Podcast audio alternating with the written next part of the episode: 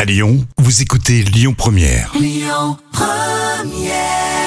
Queen sur Lyon Première. Rémi et Jam avec vous. Voici les trois citations. À vous de trouver la suite. hein. Celle de Simone Breyer pour commencer. Si la conversation d'une personne vous ennuie, mangez une. Euh, je sais pas, je dirais manger euh, de la barbe à papa, par exemple, parce que c'est barbant, non Ah oui, j'avais pas compris. Ouais, pas mal, pas mal. Alors si la conversation d'une personne vous ennuie, ça peut être un conseil.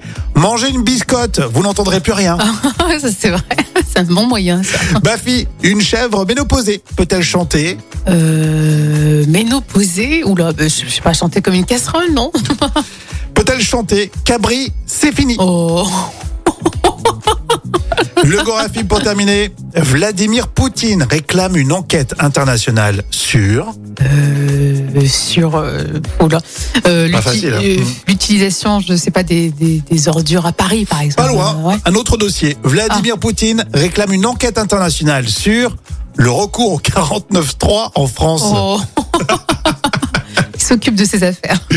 Citation surprise avec Gérard Darmon, Astérix et Mission Cléopâtre. Contrairement à une idée largement répandue, la langouste se nourrit exclusivement de fruits de mer. Ce qui ne l'empêche pas de rester très humaine.